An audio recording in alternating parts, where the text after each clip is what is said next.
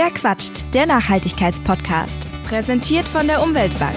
Mein Geld macht grün. Hallo und herzlich willkommen zu einer neuen Folge Verquatscht. Heute gibt es ein kleines Sommerspecial für euch, denn es geht um das Thema nachhaltig Grillen. Und darüber spreche ich mit Caro Kunert, der Gründerin von Knistergrill. Karos Grill ist die perfekte, nachhaltige Alternative zum Einweggrill. Das kann man, denke ich, schon so sagen, denn er ist klein, er ist kompakt, er wird in Deutschland gefertigt und kann problemlos mit dem Fahrrad transportiert werden, weil es dazu eine passende Fahrradhalterung gibt, was ich ziemlich cool finde. Ähm, Caro kommt ursprünglich nicht aus der Grillbranche, hat sich aber hochgearbeitet, sich unheimlich viel Wissen angeeignet und ist mit ihrem jungen Unternehmen heute ziemlich erfolgreich. Einen Teil ihres Wissens rund um das Thema Grillen teilt sie heute mit uns. Sie erzählt nämlich, worauf man beim Grillen achten kann und muss, wenn man die Umwelt im Blick haben möchte. Außerdem haben wir auch darüber gesprochen, wie es ist, als Frau in einer Männerdomäne wie dem ja, Grillbusiness unterwegs zu sein. Ein super interessantes Gespräch ist das geworden, wie ich finde. Und damit wünsche ich euch jetzt ganz viel Spaß. Hallo Caro. Hallo Marisa. Ja, total schön, dass das heute klappt mit uns beiden. Und es ist ja Sommer. Bei mir ist es jetzt gerade nicht so sommerlich, aber die letzten Tage war es auf jeden Fall sehr schön warm und ähm, mitten in der Grillsaison könnte man sagen, was ja für euch wahrscheinlich auch spürbar ist. Ähm, also bei Knistergrill wird es ja wahrscheinlich auch so sein, dass jetzt gerade irgendwie ja alles auf Hochtouren läuft sozusagen. Was man bei der ganzen Geschichte ja nicht vergessen darf oder was ich auch immer versuche mir so vor Augen zu führen ist, dass ähm, Grillen ja auch mitunter einen ziemlich großen äh, ökologischen Fußabdruck haben kann, je nachdem, ähm, ja, wie genau man das gestaltet. Und darüber wollen wir heute so ein bisschen sprechen. Und wie groß der ist, das fängt ja im Endeffekt schon bei der Wahl des Grills an, oder? Ähm, genau, ja, also es sind mehrere Faktoren letzten Endes, die einfach ähm, ja, auf, auf die Nachhaltigkeit des, des Grillens einzahlen und äh, es fängt schon auch auf jeden Fall an mit der Wahl des Grills. Deswegen haben wir, habe ich auch die Firma gegründet, um einfach bessere Alternativen zu bringen. Aber es kommen natürlich noch ganz viele Aspekte wie Holzkohle und Anzünder und was passiert eigentlich nach dem Grillen mit dem Grill oder auch nach dem gesamten Lebenszyklus des Grills äh, mit dem mit dem Produkt. Ähm, genau, da sind aber viele Faktoren, die unterm Strich Grillen nachhaltig machen oder halt auch nicht so nachhaltig. Hm. Was ist denn, wenn wir jetzt zum Beispiel ähm, zu Hause grillen, sozusagen eine nachhaltige Wahl, was die Grillart sozusagen betrifft? ähm, also ich finde, wenn man, also man muss sich erstmal, bevor man irgendwie äh, einen Grill kauft, irgendwie erstmal überlegen, für welches Szenario man das wirklich möchte. Wenn du jetzt sagst, jetzt mal nur für ähm, zu Hause gibt's natürlich ganz viele ähm, Möglichkeiten. Da gibt's kleine Grills, große Grills, Gasgrills, die du auf den Balkon stellen kannst. Ähm, ich bin immer ein recht ja, großer Freund davon, wenn man irgendwie Lösungen sich zulegt, die man halt auch für mehrere Szenarien nutzen kann. Also wenn man halt jetzt nicht irgendwie einen äh, riesen Gasgrill für die Terrasse hat, dann hat man noch einen Gasgrill für einen Bus und dann hat man noch einen Grill, wenn man dann nochmal irgendwie in den Park geht.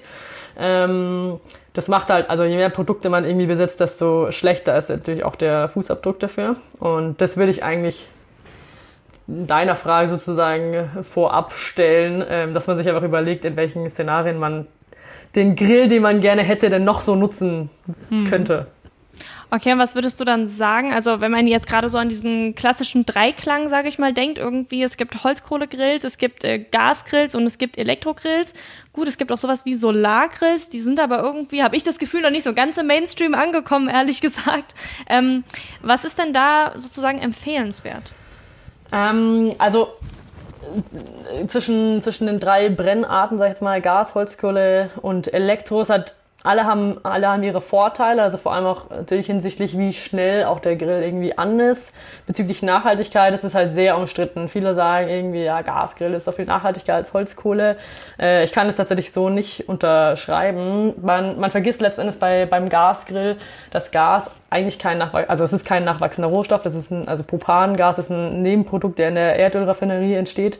Ähm, das wird in Kartuschen abgefüllt, die du auch zwei, nach zweimal, wenn du diese kleinen Kartuschen hast, ähm, das sind keine Nachfüllkartuschen, ähm, das entsorgst du auch alles hinterher. Ähm, du hast an sich schon weniger Feinstaubbelastung, das stimmt, beim Gasgrill hast du nicht so viele Partikel, die in die Luft gehen wie bei Holzkohle.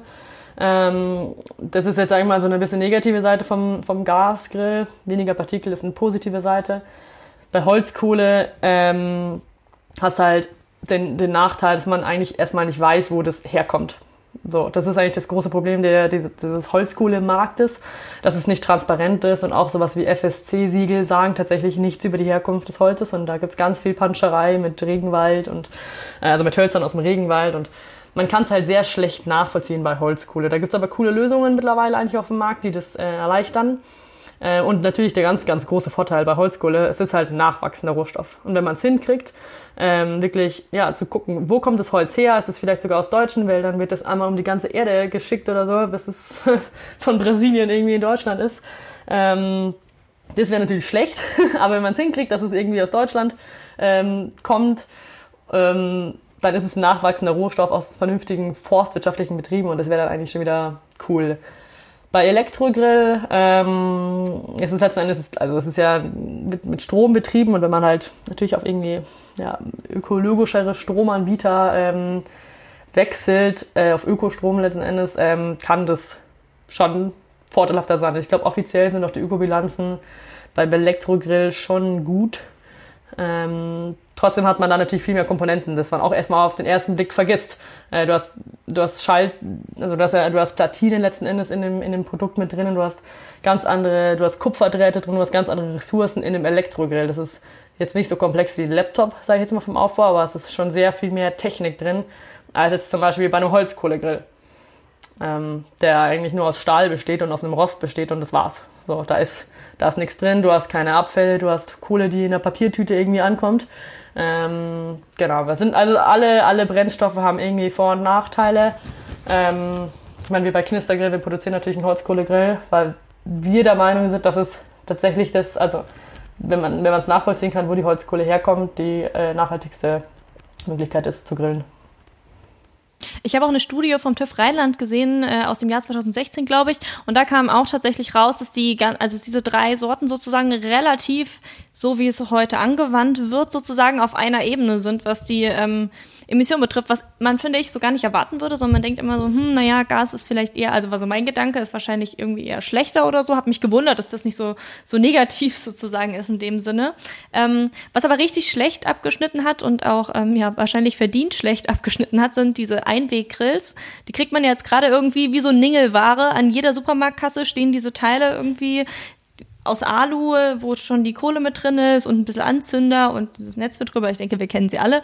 Ähm, und die sind ja tatsächlich nicht nur irgendwie schlecht für die Umwelt, wenn man sie eben nach einmal benutzen wegschmeißt, so wie alle Einweggeschichten, sondern auch ähm, ja, eine ziemlich gefährliche Angelegenheit irgendwie ja. und werden schnell zu einem Brandherd. Warum sind die denn so gefährlich? Ähm, also Einweggrille, wie du schon gesagt hast, das äh, kann auf jeden Fall sehr schnell gefährlich für die Umwelt werden, kann aber auch sehr schnell gefährlich für den Menschen werden. Ähm, was das Problem bei den, bei den Produkten ist, klar, du hast erstmal diese Aluschale ähm, und alle Wegwerfprodukte sind an sich, ähm, also wenn man irgendwie versucht zyklisch zu denken, einfach schlecht. Ähm, das Problem, das größte Problem bei diesen äh, Einweggrills ist, dass die Kohle also man weiß erstens mal wieder nicht, wo die Kohle herkommt, weil Holzkohle kommt immer irgendwo her und keiner, also das ist ganz, ganz, ganz schwierig tatsächlich das nachzuvollziehen. Und vor allem bei so Mischprodukten wie einem äh, Einweggrill, das, also kannst du es nicht nachvollziehen, wo diese einzelnen Komponenten überhaupt herkommen. Ähm, aber das große Problem bei dieser, bei dieser Holzkohle, die da drin liegt, die ist halt getränkt in Paraffinen oder Spiritus und deswegen entzündet er sich halt auch einfach ultra schnell. Also du kannst da nur einen Funken reinlegen und es brennt instant. Ähm, aber das Ding besteht halt, also ich habe da jetzt, ich will jetzt keine falschen Zahlen nennen, aber das gefühlt, also das besteht gefühlt mehr aus Paraffinen und Spiritus eigentlich als aus Holzkohle. Und ähm, da kann es halt auch echt schnell zu Verletzungen kommen. Aber es ist ähnlich genauso wie wenn man irgendwie flüssig Spiritus irgendwie irgendwo reinkippt, da kannst du auch ganz schnell den ganzen Wald abfackeln. Also das ist äh, nicht so lecker tatsächlich für, für deinen Körper wenn, oder für die Umwelt, wenn man das mitbekommt. Ähm, Genau, was natürlich auch einfach echt blöd ist, dass du halt dein Grillfleisch zwei Zentimeter oder ein Zentimeter über dieser Grillkohle hast, die mit Spiritus getränkt ist. Also du, du, dein Fleisch saugt es quasi auf oder dein Gemüse, was du grillst. Ähm, kann man sich dann vorstellen, dass das äh, mit einem macht, dass das nicht so gesund sein kann. Vor allem Paraffin ist halt auch echt schon in kleinen Mengen echt gesundheitsschädlich tatsächlich. Also davon sollte man, wenn man da irgendwie auch Teile ja, von, von einatmet oder auch irgendwie Stücke irgendwie aus Versehen irgendwie isst oder sowas, dann ist das echt, das kann echt unschön enden. Das kann dann zu so schlimmen Lungenentzündungen und sowas führen. Ähm, genau, deswegen auf gar keinen Fall mit Einweggrills grillen. Und es schmeckt natürlich auch nicht, aber das weiß ja jeder. Mhm. Aber krass, das mit dem Paraffin war mir gar nicht so bewusst. Also vielen Dank auch nochmal für den Input. Super interessant. War mir echt in dem Maß überhaupt nicht klar. Ähm, du hast ja mit dem Knistergrill, lass uns endlich mal dazu kommen, ja quasi vor allem, vor allem zu den äh, Einweggrills. Ich weiß, ich glaube, ihr seht das anders, sondern auch so als Zuhause-Option natürlich, weil es ja auch die größeren Varianten gibt.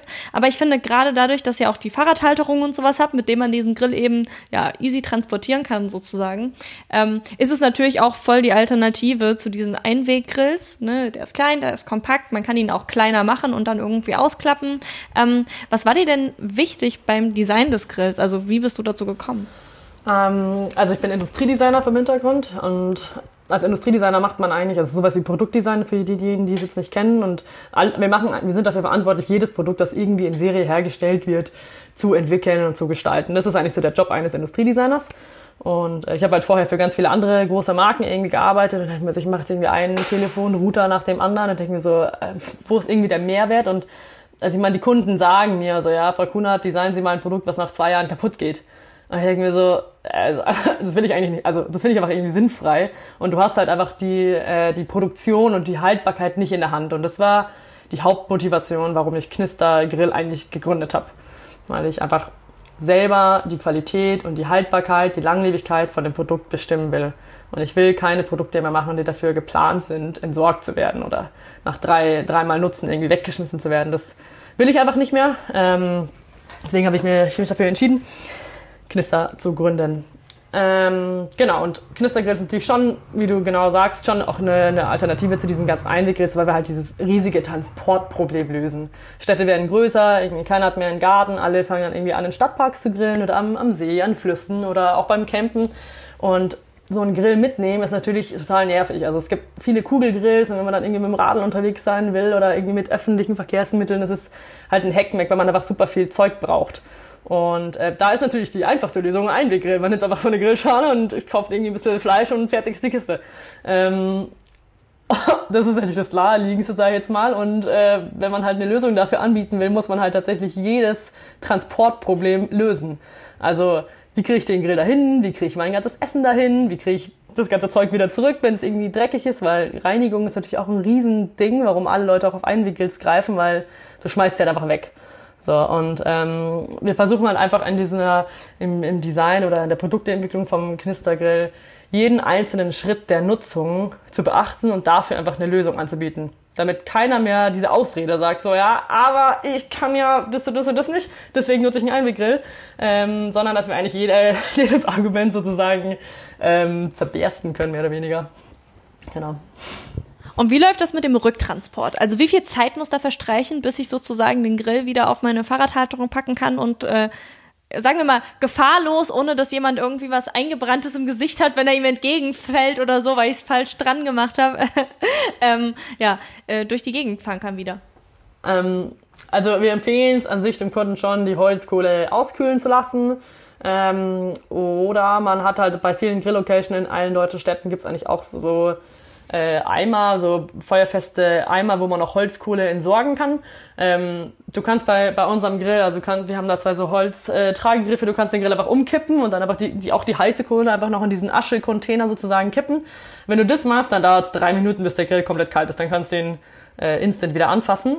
Das geht super schnell. Äh, wenn man aber doch jetzt mal irgendwie in der Natur grillt oder halt nicht so eine äh, Stelle, sag ich jetzt mal, ähm, vor Ort hat, wo man diese Kohle entsorgen kann, dann geht es halt noch ein bisschen schneller, wenn es einfach mit Wasser ablöscht.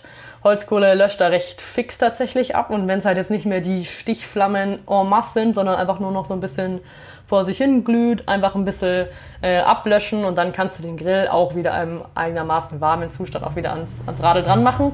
Oder halt mit den Tragegriffe, äh, mit den Tragegriffen tragen. Die sind auch nicht heiß übrigens, also das ist ganz, ganz praktisch. Ähm, Genau, also da dauert wenn du es halt komplett auskühlen lässt, dann weiß jeder, es dauert halt auch irgendwie 10, 20, 30 Minuten, bis meine Holzkohle wirklich runtergebrannt ist. Ähm, und beim Ablöschen dauert es 5 Minuten, bis du die Kohle ablöscht und dann geht es eigentlich wieder. Okay, also doch relativ fix sozusagen. Ähm, Holzkohle ist ein gutes Stichwort. Ähm, du hast ja vorhin schon so ein bisschen äh, anklingen lassen, dass die Herkunft ganz entscheidend dafür ist, wie der äh, ja, ökologische Fußabdruck von so einem Grillabend aussieht. Was ist denn im Prinzip das Problem dahinter? Also du hast schon gesagt, vieles kommt aus den Tropen, aber kann man das nicht irgendwie erkennen?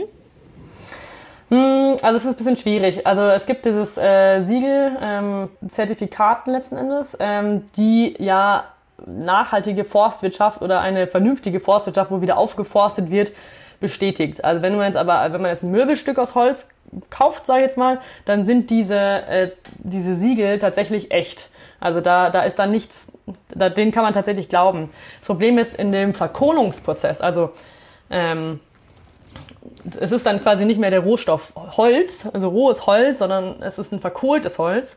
Und mit dieser Umformung sozusagen des Zustandes vom Holz, ähm, ist dieses FSC-Zertifikat quasi nicht mehr, also das, der ursprüngliche Baum hatte das, viele Bäume hatten das aber dann nicht, dann wird das verkohlt, dann werden die alle zusammengeschmissen und dann tut halt irgendeiner dieses Siegel auf seine Holzkohleverpackung und meint, das ist irgendwie ein Baumstamm, der äh, aus, dem, aus einem nachhaltigen Forstbetrieb kommt. Es können ja auch Regenwälder sein, die können auch nachhaltig beforstet sein.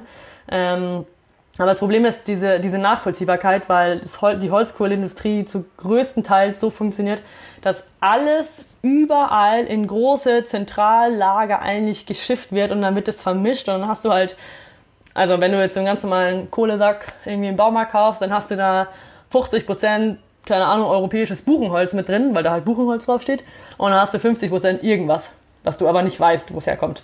Und das ist, das ist dieses große Problem, weil einfach die Transparenz in diesen, in diesen Mischungen, weil es aus ganz vielen unterschiedlichen Ländern, aus ganz vielen unterschiedlichen Forstbetrieben kommt und du nicht mehr weißt, was du am Ende eigentlich in diesem Sack hast. Ähm, genau, und es gibt da, glaube ich, ist also, es gibt sehr viele Tests, ich bin da ja auch viel in dieser Grillbranche äh, unterwegs und du hast eigentlich in jedem Kohlesack irgendeine Art von Tropenholz drinnen. Also ein eher ernüchterndes Fazit sozusagen. Aber es gibt auch, auch Alternativen. Also ich habe von ein paar Firmen gehört, die da ähm, innovativere Produkte sozusagen rausgebracht haben, also so von ähm, Oliven, äh, alten Olivenästen sozusagen über Maiskolben, die habe ich auch selber schon probiert. Muss leider sagen, wir waren nicht so ganz 100% zufrieden damit, das Erlebnis ist nicht das gleiche. ähm, aber es gibt ja auch die Grillkohle von Nero zum Beispiel, da ist dann nachvollziehbar, dass es eben wirklich, ähm, ja, nachhaltig aus, also Holz aus nachhaltig bewirtschafteten Wäldern, richtig? Genau, genau.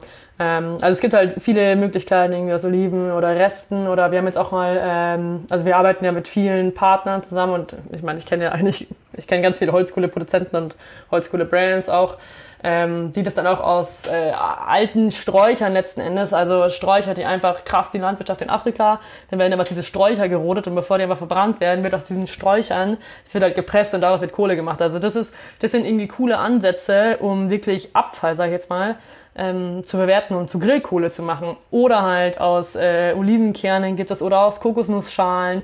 Ähm, das ist, das ist alles, das sind letztendlich Abfallprodukte oder auch wie du sagst, Maiskolben. Also damit meinen wir nicht die, die Kolben mit den Körnern dran sozusagen. Also wir reden jetzt nicht von den Körnern, damit es klar ist, sondern diesen Strang in der Mitte. Ähm, der, der kann auch verkohlt werden tatsächlich. Also Verkohlungsprozess wird, also was ich soll ich das kurz mal erläutern, was verkohlen bedeutet.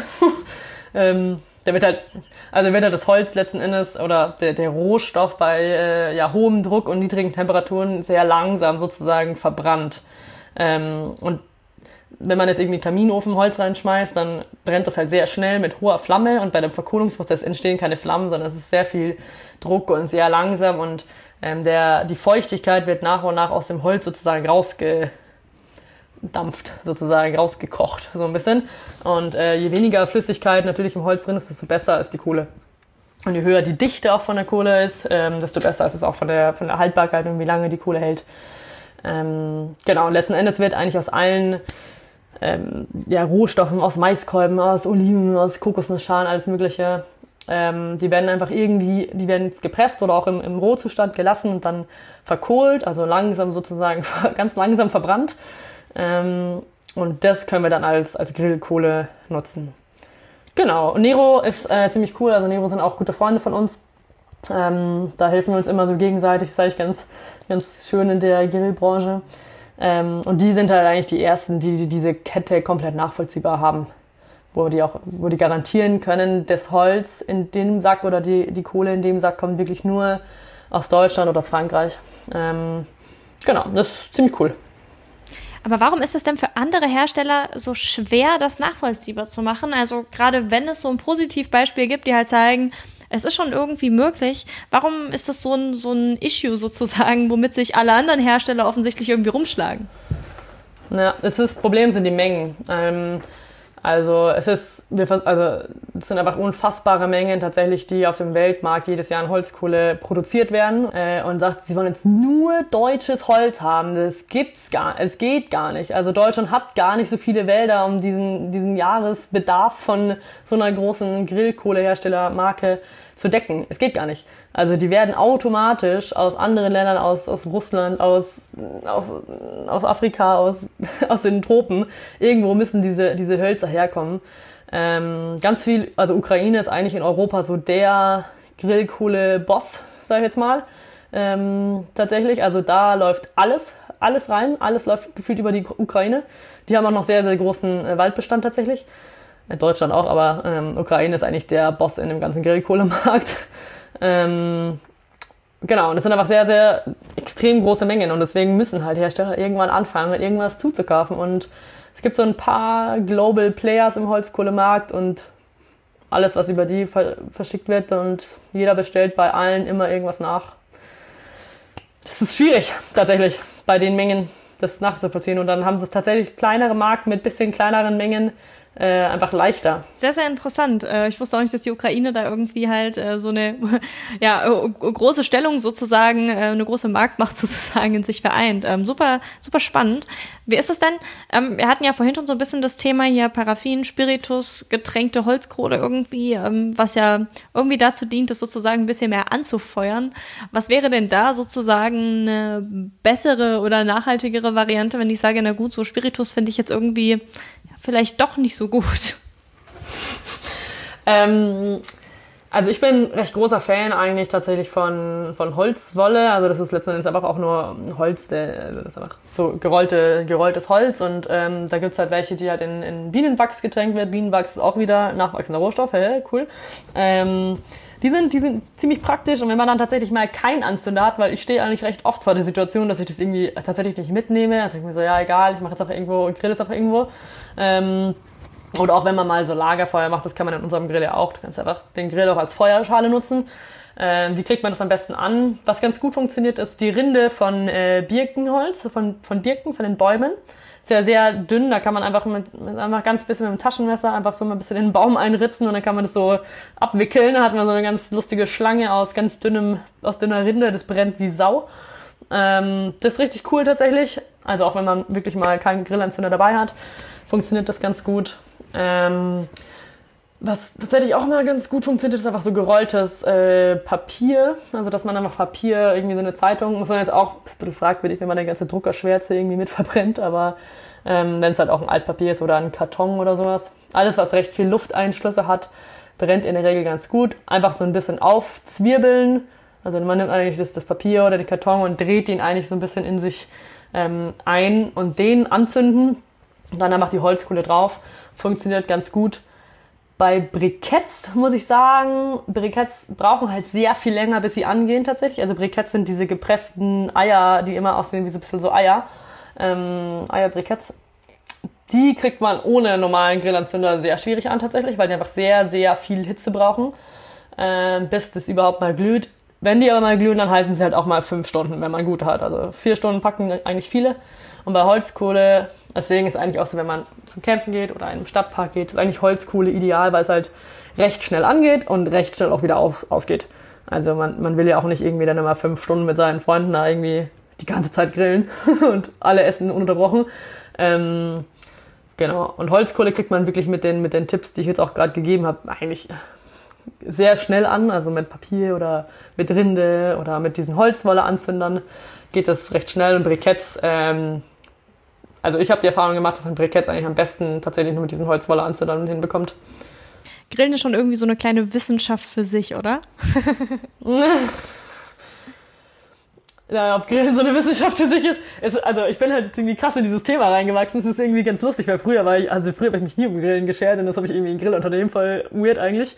Ähm, aber klar, es ist, man fuchst sich da schon rein und es gibt ganz viele Männer, die das natürlich voll als ihr Ding bezeichnen irgendwie und ähm, da wirklich eine Wissenschaft draus machen und da irgendwie zehn Stunden Slow Cooking irgendwas zubereiten.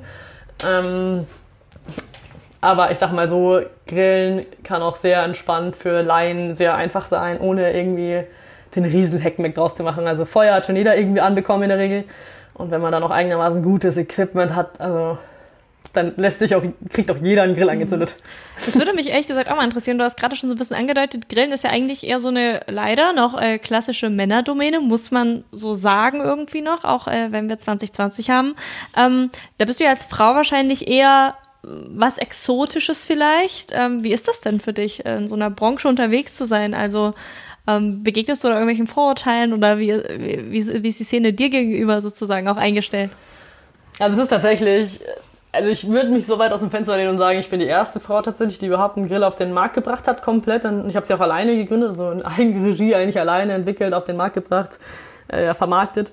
Ähm, es war am Anfang, weil ich, also ich, ich bin jetzt Mitte 20 und ähm, klar, wo ich das begonnen habe vor ein paar Jahren, ich meine, es war direkt aus dem Studium raus, da war ich schon noch sehr jung und ich meine, ich bin irgendwie so ein blondes Mädel und versuche da jetzt irgendwie in so einer Männerdomäne irgendwie, also es ist tatsächlich eine Männerdomäne, ähm, und alle Männer, es ist sehr stereotypisch, auch auf den ganzen Grillmessen, alle haben, sind irgendwie 1,90, haben, wiegen 120 Kilo, haben irgendwie einen Vollbart, so ungefähr. Also es ist tatsächlich so. Ähm, da ist man dann so als blonde Frau so, ja, was machst du? Bist du hier die Praktikantin oder was tust du irgendwie Promotion machen? Oder irgendwie, also das ist, da stößt man schon auf sehr viele äh, ja, Vorurteile. Und mittlerweile ist es aber so, ich meine, wir sind jetzt nicht irgendwie ultra die etablierte Brand irgendwie. Ähm, aber man kennt uns und man, man weiß, dass da auch einfach Frauen dahinter stehen tatsächlich oder auch eine Gründerin dahinter steht. Und es ist natürlich schon auch so ein gewisser, es zieht halt schon krass an, letzten Endes. Also es zieht halt auch mehr, auch auf den, auf den Veranstaltungen oder auch im, im Handel und so, wenn es halt nicht immer mit diesen Stereotypen geworben wird und die Leute wissen, okay, da ist irgendwie eine Frau dahinter, ähm, kriegt man einfach ein bisschen mehr Aufmerksamkeit, sage ich jetzt mal, was am Anfang schon geholfen hat, tatsächlich. Also man muss halt einfach die Mittel, die man hat und die Story, die man vermarkten kann, einfach ganz gut ja, irgendwie rausbekommen in die Welt. Nichtsdestotrotz ist es schon, ähm, also schon einfach ein Riesenproblem, weil man halt erstmal nicht so als Grillexperte irgendwie wahrgenommen wird, weil du halt einfach neben diesen ganzen riesen Grillerstellern irgendwie stehst, unterwegs bist und alle verkaufen den 3 Meter Riesengrill. Und ähm, dann ist es so, ja, was machst du da für ein Handgepäck? so, ähm, das ist dann immer so ein bisschen, äh, ja, kann man, kann man gefühlt immer nicht mit dem Kaliber von den anderen mithalten, aber wir machen halt auch einfach ein anderes Produkt.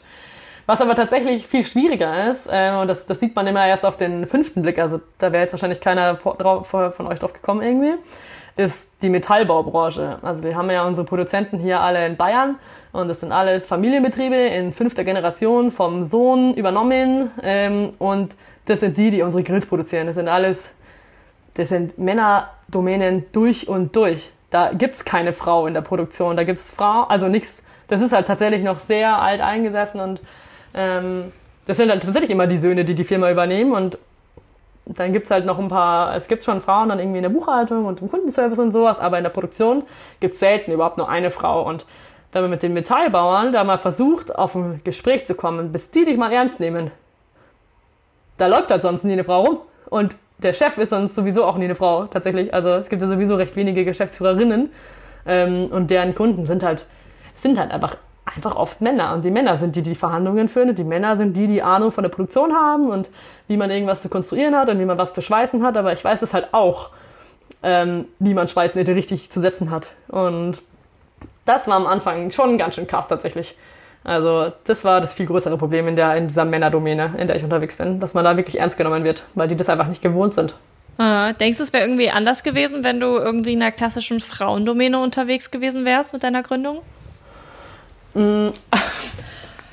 Ich denke schon tatsächlich, äh, weil halt einfach die Stereotypen nicht so verankert sind. Also sowas wie Metallbau, Konstruktion, Maschinenbau, äh, das sind halt tatsächlich schon auch sehr männerlastige Berufe, wenn ich jetzt irgendwie ein Kosmetik-Startup gegründet hätte oder irgendwie ein Handtaschenlabel oder sowas, äh, ist es anders, weil da sind halt oft auch ja, die, die Geschäftsführer weiblich oder auch die, die Chefdesigner irgendwie weiblich, ähm, je nach Industrie und da ist es ein bisschen akzeptierter, würde ich sagen. Ähm, ich glaube, es wäre, es wäre, glaube ich, ein bisschen einfacher gewesen, weil halt der Schritt dahin irgendwie leichter wäre. Andererseits, es ist halt für die Hersteller halt auch echt was anderes. Und wenn man sich da eigenermaßen mal so ein, also jetzt so einen Respekt erarbeitet hat, dann ist das halt schon, das ist auch, die freuen sich, also die haben da auch Bock drauf irgendwie tatsächlich mal mit jemand anderem irgendwie zu arbeiten und man merkt, dass es auch positiv sein kann. Das ist auch spannend dafür, die, wenn man dann irgendwie einfach mal, da läuft ja in der Produktion sonst nie eine Frau rum. Also, das ist halt schon, kann, also, ich versuche das immer positiv zu sehen und versuche da auch wirklich, äh, ja, mich da nicht irgendwie runterkriegen zu lassen von irgendwelchen komischen Blicken und Kommentaren und sowas. Und versuche das eigentlich alles immer nur irgendwie zum Positiven mhm. zu nutzen. Okay, das heißt, es äußert sich vor allem so über eher subtile Sachen oder hat dir da auch mal irgendjemand gesagt, hier, Mädchen, äh, du, du kannst auch überhaupt keine Ahnung haben oder ähm, gab es da nicht so direkte Konfrontation? Mm, also es ist, also vor allem am Anfang ganz, ganz früh haben wir in Polen produziert, mittlerweile haben wir ja alles nach Deutschland geholt. Und da war es schon, dann habe ich nämlich ab, absichtlich tatsächlich äh, auch Kumpels auf die Webseite von mir getan, weil ich ja damals noch alleine war. Da habe ich immer irgendwie Jungs auf die Webseite getan, damit es aussieht, als wären wir irgendwie groß und hätten so auch Männer als äh, Mitarbeiter so. Und ich habe auch einen Spätzle ähm, dann auch mal damals zu diesen äh, zu den Produzenten mit nach Polen auch mitgenommen, obwohl der eigentlich nur so ein bisschen der war halt auch Maschinenbauer und dachte mir so, das ist schlau, einfach jemanden mitzunehmen, der einfach noch mal ein bisschen mehr Ahnung hat, gell? Oder der sowas auch, damals war ich hier noch recht neu im Business. Und da war es natürlich also voll, also da hat niemand hat das gecheckt, dass ich da das Sagen habe. Dann, also gerade so, dass sie mich überhaupt angeschaut haben. Das war, also, das sind aber, wie du sagst, halt eher so subtilere Sachen. Das war nicht so, und sie bleiben jetzt hier oder was, was willst du eigentlich? Bis sie halt dann irgendwann mal auch gerafft haben, so wer, was, also in den Gesprächen, wenn man dann immer mehr das Wort ergreift oder auch mein Kumpel dann sozusagen gar nicht die ganzen Fragen beantworten kann, ähm, hinsichtlich halt Geschäftsmodellen und Preisen und alles Mögliche. Und ähm, dann haben sie da schon so gemerkt, so, hä, ach, sie führt jetzt die Verhandlungen oder wie ist das jetzt? Ähm, da, also man merkt es halt echt, also in so subtileren Geschichten merkt man es. Äh, aber ich bin halt auch einfach sehr viel selbstbewusster mittlerweile geworden in meinem Auftreten. Also wenn wir jetzt, jetzt haben wir sehr viel mehr Hersteller und auch in Deutschland alles, ich scheiß mir da gar nichts mehr. Und sie wissen von Minute eins an, wer ich bin. So. und dass ich da auch Ahnung von habe. Man merkt, man muss da einfach, also wenn man ein paar Minuten mal mit denen redet und dann checken die auch, dass ich, dass ich da durchblicke, was die da erzählen. Also, aber ich habe auch viel gelernt und von daher ging es mittlerweile, geht's mittlerweile ganz gut. Wie ist es eigentlich? Du hast ja auch gesagt, eigentlich kommst du gar nicht so aus der, aus der Grillecke, hast es auch privat irgendwie gar nicht jetzt so exzessiv gelebt, diese Grillkultur, wie das ja manche durchaus tun. Da ist ja ein richtiger Kult auch teilweise. Dahinter hat man so den Eindruck, sobald der Sommer losgeht, irgendwie hauen alle in ihre Kleingärten ab und äh, packen den Grill aus, so nach dem Motto. Ähm, wie war so dieses Hineinwachsen in, in eine Rolle und auch irgendwie sozusagen in einen Markt, in dem man eigentlich irgendwie, ja, vorher gar nicht so richtig was verloren hatte. Also stelle ich mir irgendwie interessant vor. Ich überlege gerade, was würde ich denn jetzt machen, wenn ich zum Beispiel plötzlich Autos bauen würde? So. Etwas, ich fahre nicht mal gerne Auto oder so, ne? Und ähm, ja, stelle ich mir irgendwie voll interessant vor, dann irgendwie fünf Jahre später zurückzublicken und zu sagen, ja, heute habe ich ein gut laufendes Business im Autogeschäft. Und äh, so, so ein bisschen hört sich das gerade bei dir an. Deswegen finde ich das äh, sehr interessant. Also, wie, wie, wie war das? Mm, also es stimmt schon, es war schon irgendwie zufällig, oder nicht zufällig, aber es hat halt irgendwie so eins zum anderen geführt und dann macht man es irgendwie immer weiter und es hat ja alles mit so einer Kickstarter-Kampagne bei Knistergrill angefangen. Ähm, es war ja war ein Uni-Projekt und dann hat, fanden das irgendwie alle ganz cool und dann habe ich das irgendwie weitergemacht und habe ich einfach mal so eine Kickstarter gemacht. Ich wusste überhaupt nicht, wie das geht. Ich war so, keine Ahnung, wie man überhaupt, ich hatte ja null Ahnung von Marketing oder Sales oder Finanzen oder Firmengründung und Steuersysteme und Rechtssysteme. Ich hatte überhaupt keine Ahnung von was dazugehört, irgendwie ein Unternehmen zu gründen. Und ähm, aber man wächst da irgendwie rein und dann passieren irgendwie coole Erfolge, dann funktioniert auf einmal Kickstarter, dann rufen auf einmal irgendwie Einzelhändler an und dann kommt irgendwie so eins zum anderen und wir werden irgendwie größer und ich verkaufe immer mehr Grills und man wächst irgendwie rein in dieses Geschäft. Ich hätte auch nie gedacht, also vor drei Jahren äh, habe ich gerade meinen Abschluss gemacht so und es war niemals hätte ich gedacht, dass ich in diese Grillbranche einsteige. Das ist ja komplett absurd. Also hätte ich nie gedacht. Ich dachte, ich werde irgendwie, keine Ahnung, Designer in einer coolen Designagentur oder irgendwie bei einem Konzern oder, keine Ahnung, arbeite bei BMW als Designer oder sowas. Ähm, ist total, ich, ich kann selber eigentlich nicht glauben, wie das, wie, wieso ich jetzt auf einmal in so einer Grillbranche bin. Also, ist halt irgendwie passiert und ich find's cool und äh, es sind coole Herausforderungen. Aber ähm, es ist mir letzten Endes, also ich will halt, das Wichtigste ist einfach, dass ich irgendwas bewirken kann und äh, Menschen glücklich machen kann mit coolen, innovativen Produkten, die wirklich das Leben von denen erleichtert. Und ähm, da hat halt einfach der Knistergrill die Möglichkeit irgendwie auf einmal gegeben. So, das war auf einmal die Möglichkeit, in der ich das halt verwirklichen konnte. Und wäre ich halt jetzt irgendwie bei einem Autokonzern oder sowas, könnte ich es halt wahrscheinlich nicht verwirklichen. Ich hätte wahrscheinlich nach einem Jahr vergessen, warum ich, was ich eigentlich machen will. So. Sehr, sehr coole Geschichte auf jeden Fall. Ich bin sehr froh, dass das so gekommen ist. Lass uns doch mal diesen, den Grillabend sozusagen zu Ende denken. Und zwar, wir haben jetzt schon darüber gesprochen, okay, gut, welchen Grill kann ich nehmen, ähm, was für Kohle könnte ich nehmen, irgendwie, wie kriege ich die am besten an? Gut, was den meisten Leuten irgendwie auch klar sein wird, ähm, das Grillgut spielt natürlich auch irgendwie eine Rolle äh, bei der ganzen Geschichte. Also, dass natürlich irgendwie, ja, Fleisch grundsätzlich irgendwie einen höheren oder einen größeren ökologischen Fußabdruck hat als äh, Gemüse wird den meisten klar sein. Ähm, deswegen würde ich das vielleicht eher so überspringen. Wir sind ja auch nicht im Ernährungsthema sozusagen drinne, sondern würde gerne noch mal ein bisschen auf das gehen, was du am Anfang gesagt hast. Und zwar, ähm, das ja auch so die Entsorgung und wie gehe ich danach sozusagen mit der Reinigung und sowas um. Äh, eine Rolle spielt sozusagen für die für den Nachhaltigkeitsaspekt. Ähm, was mache ich denn überhaupt ja korrekterweise beispielsweise mit Holzkohle, wenn die abgebrannt ist? Ähm, ich aber noch so Reste habe. Wo wo packe ich die irgendwie hin, so dass es ja ähm, ordentlich und äh, in einem netten Verhältnis mit der Umwelt steht sozusagen? ähm, also tatsächlich, je hochwertiger die Holzkohle ist, desto weniger Rückstände hat man auch. Also äh, wenn die da, es gibt Holzkohlen, die mehr oder weniger fast komplett verkohlen und also ver verbrennen, sorry, ähm, die eigentlich mehr oder weniger rückstandsfrei äh, dann wechseln. Dann hast du halt noch irgendwie so eine dünne kleine Ascheschicht. Ähm, die kann, also, also im Idealfall ist es eigentlich so, dass wenn du halt ein bisschen schlechtere Holzkohle hast und dann da noch so Stückchen drin sind, sind, das ist ja oft irgendwie so, dass man dann noch so kleine so ähm, Mini-Stücke Holzkohle hat, die halt noch nicht verbrannt sind, aber halt dann kalt sind, ähm, ausgekühlt sind. Und die kannst du rausnehmen, die kannst du auch wieder neu verwenden tatsächlich. Also das ist halt einfach noch keine abgebrannte Holzkohle, kannst du die großen Stücke halt einfach mit der Hand irgendwie rausnehmen. Ich erwarte jetzt von keinem, dass er irgendwas raussiebt oder sowas. Also das ist, glaube ich, auch ein bisschen over the top. Ähm, aber die, die groben Stücke einfach rausnehmen und die Asche ähm, halt entweder in diese, in diese Container, wenn man halt an den Grillorten ist, einfach die Asche entleeren wenn man zu Hause tatsächlich irgendwie einen Kompost hat oder sowas, das ist ziemlich cool. Halt bitte immer darauf achten, dass es auch wirklich äh, komplett erkaltete Holzkohle ist, weil irgendwie leicht glühende Holzkohle irgendwo hinschmeißen ist, also no way, in keine Art von Müll, in keine Art von Kompost oder so nirgendwo reinschmeißen bitte. Aber wirklich, wenn man es über Nacht irgendwie auskühlen lässt am Balkon oder egal, im Garten einfach auskühlen lassen und am nächsten Tag die großen Stücke rausnehmen und die Asche entweder auf den Kompost oder halt in den, äh, in den Müll, in den Restmüll entsorgen. Das ist eigentlich ein ganz guter Dünger tatsächlich auch, Kohle. Holzkohle. Das ist ganz spannend. Ja. Ja.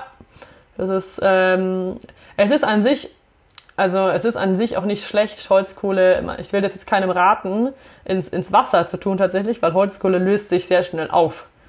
Ähm, trotzdem muss ich davon abraten, jetzt irgendwie zum Beispiel in der Isar irgendwie die Holzkohle in die Isar zu schmeißen. Das machen auch recht viele. Ähm, das ist scheiße tatsächlich, sorry, aber das ist halt sehr schlecht für die Fische, weil die essen das. Und ähm, das ist halt zu, zu große Partikel teilweise für die Fische und das ist sehr ungesund für die. Aber an sich kann man Holzkohle auch sehr gut als Dünger verwenden und auch wenn es dann danach regnet, dann ist es alles, kann sich das sehr schnell auflösen. Ähm, genau.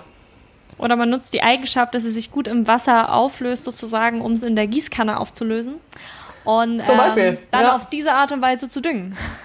Gar nicht so, ist eigentlich echt ganz, das ist echt ganz cool tatsächlich. Solange es jetzt halt nicht irgendwelche Viecher zum Essen kriegen, wäre es also keine Fische oder ich weiß, Holzkohle ist aber eigentlich auch nichts Ungesundes. Also ich weiß ich jetzt gar nicht, ob man, ich würde das nicht so weit denken, wenn man irgendwie der, wenn der Hund das frisst. Ich weiß gar nicht, was da passiert, keine Ahnung.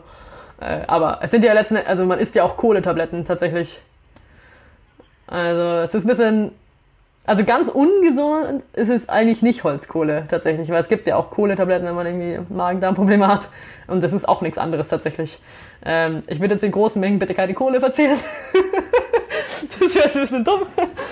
Ähm, Aber ja, weiß ich jetzt auch gerade gar nicht, ob man das, ob das so schlimm ist, weil das irgendwie Hunde aussehen, irgendwie anknabbern oder so. Keine Ahnung. Aber irgendwie in Wasser auflösen oder auch einfach so ein bisschen verstreuen und dann gießen, ist eine coole Idee. Ja.